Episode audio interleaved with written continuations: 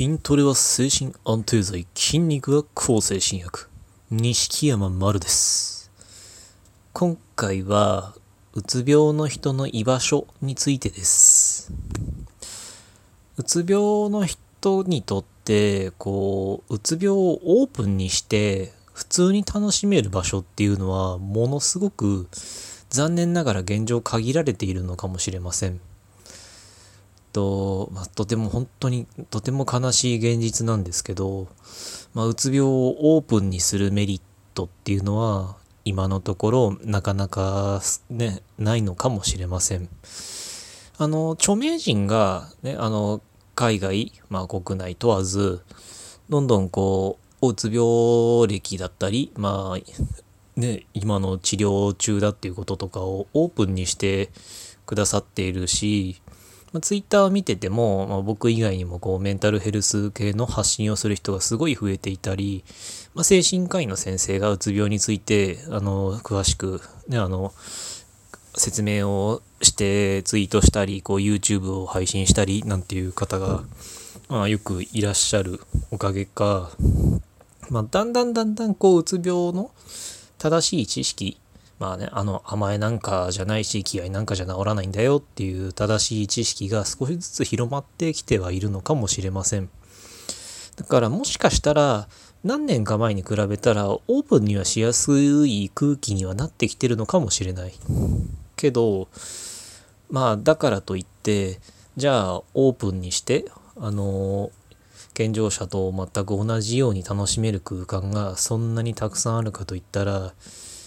まあ残念ですけど現状をそこまで世の中の変化は追いついてないのではないのかなと思います。ですがあの発信をする人がすごい増えてきてあのその中でなんだろうリアルの場所、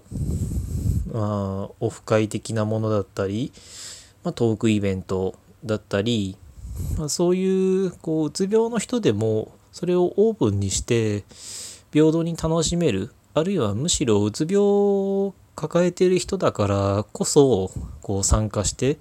より意義のある場所というものがちょっとずつ増えてきてるのではないかなと。本当にちょっとずつですけどまあ増えてきてる気がしますし僕もそういうのには最近何回も参加しました。でまあ、あのちょっとここで2019年の抱負、まあ、的なお話になるんですけど僕もちょっと今年そういう場所を作ろうって思っていて今その計画がちょっとずつ進んでいるところです。というのもこうどうしてもこううつ病をオープンにして集まる場所だと、まあ、残念ながらこうねあのなぜかこうねあの元気になるためにねそういう前向きな理由でまあ、そういう場所に集まったはずなのになぜかこう足の引っ張り合いだったりこう不幸マウントみたいなことが起きてしまう場所が多いのでそういうのが一切ない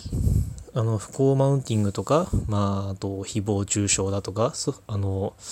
なんだろう素人診療そういうのが全くない場所オフ会を僕は何回か開催していって